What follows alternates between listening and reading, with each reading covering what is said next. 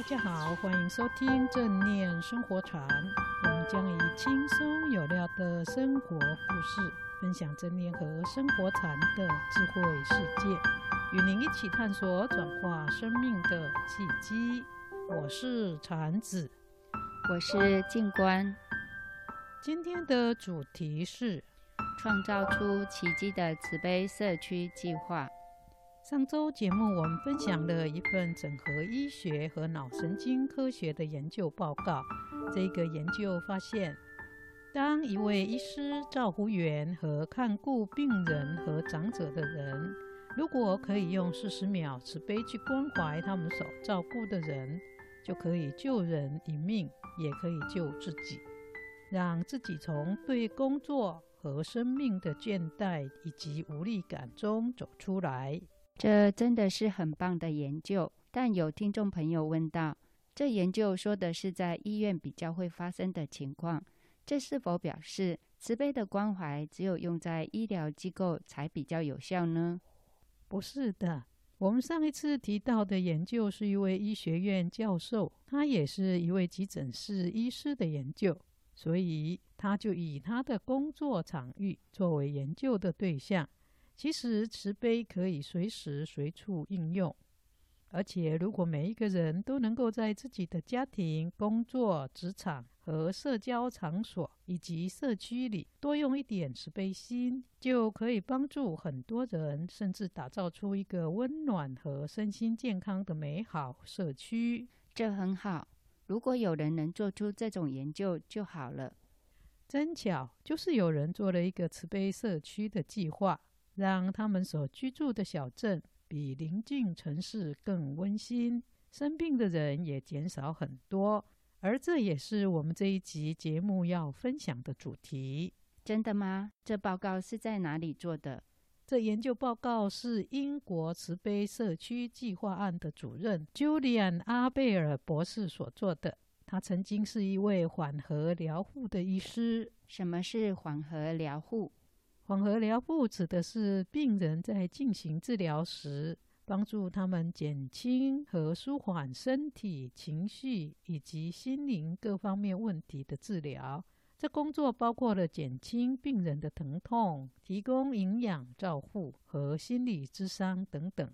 据统计，全球有五十六亿多人都接受过缓和疗护。而阿贝尔医师就是在帮助这些人做疗护的时候，看到了慈悲关怀的力量真的很大。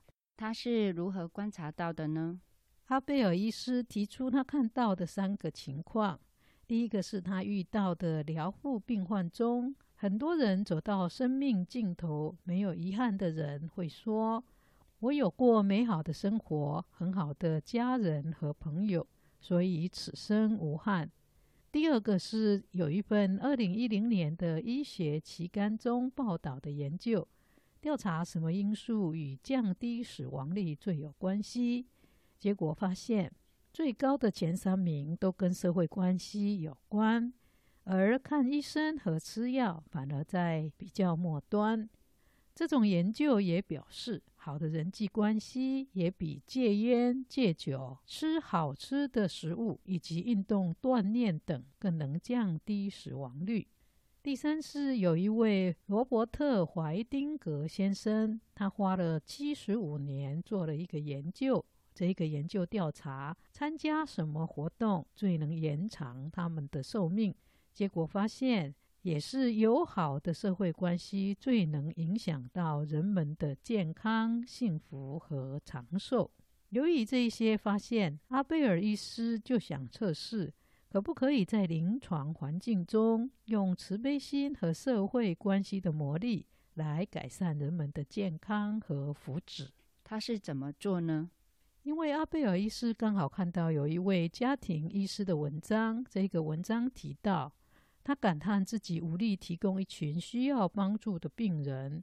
这一些人有的是长期忧郁患者、低自尊、有社交恐惧或焦虑症，他们孤单的活着。也有一位长者和一个年轻的母亲，觉得自己寂寞，没有人支持他。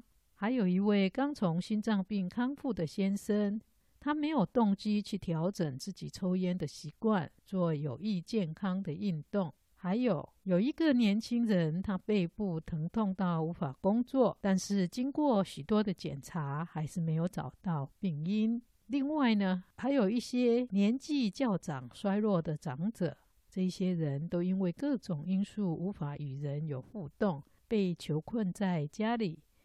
看到这个文章以后，阿贝尔医师就想。也许这就是我们可以推动慈悲计划最好的地方。结果，他们有找到可以推行慈悲社区的地方吗？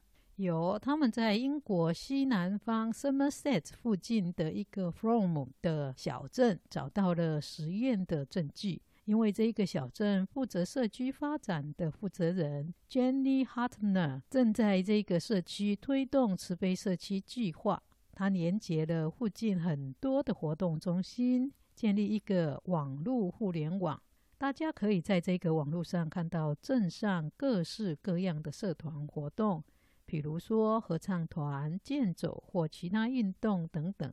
虽然有这么多的社团，但是还是有人写信给 Jenny 说：“我不想参加什么社团，我只想有个地方可以坐下来与人聊天。”所以，Jenny 就找了一个咖啡馆，让想聊天的人每周一早上来这里喝咖啡聊天。慈悲社区就只是让大家到咖啡馆喝咖啡和聊天吗？当然不只是这样。Jenny 看到一位 Helen Kingston 医师建立了一个社区医疗模型，告诉大家如何借着互助合作、互相支持，并应用它整合的专业服务、健康和社会护理等等资源。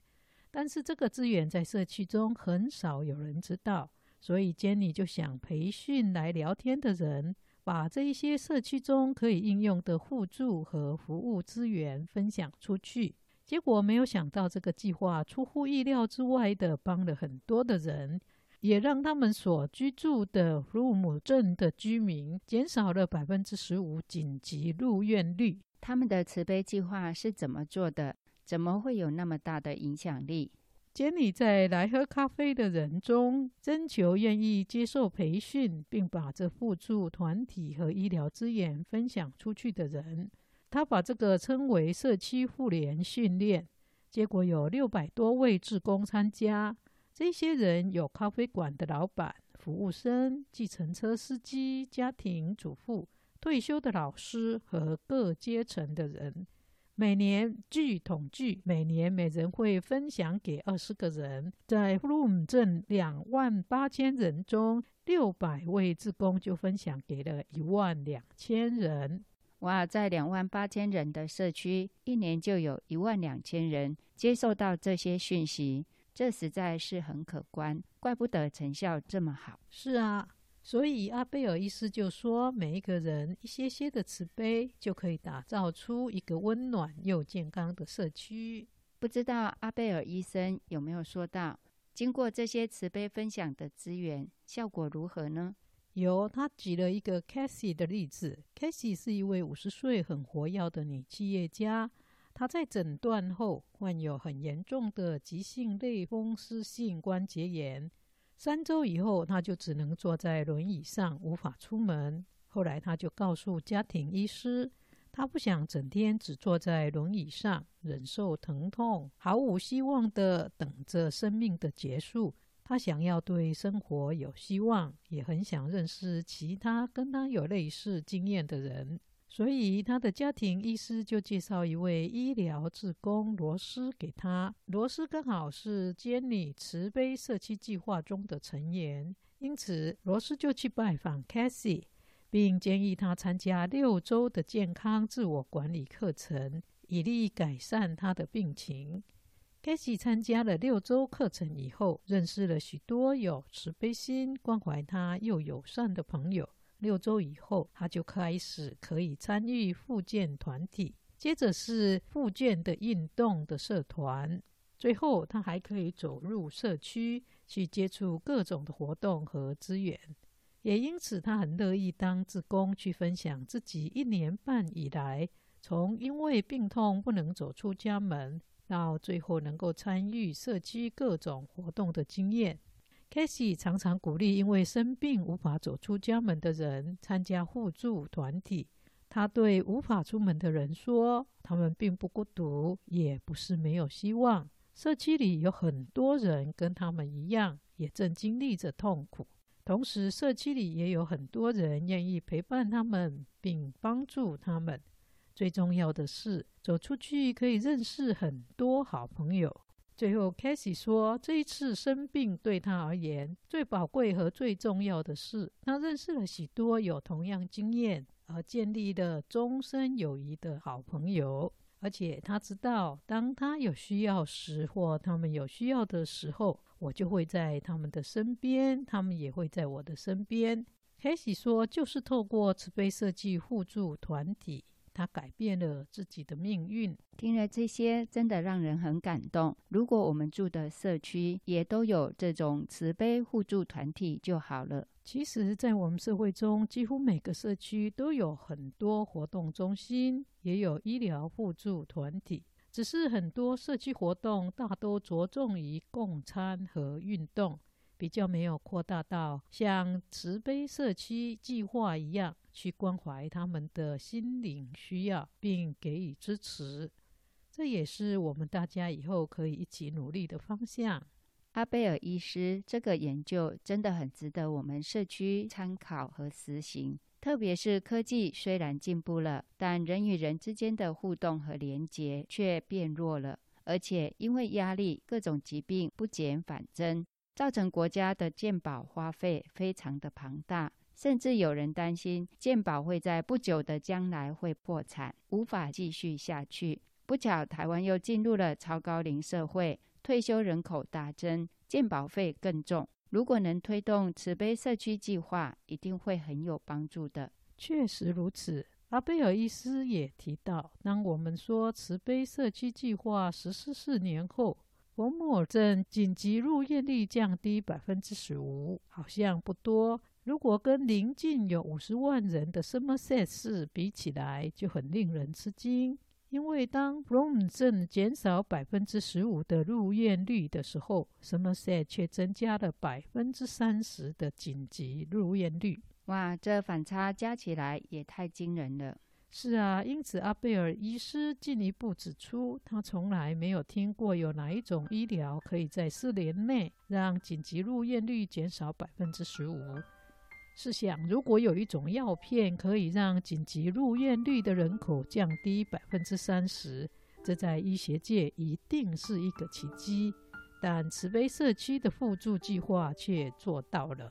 所以，阿贝尔医师说，从这个研究，他体解到一个重要的意涵，那就是慈悲是人类亿万年来能够生存下来和进步演化的核心以及宝贵元素。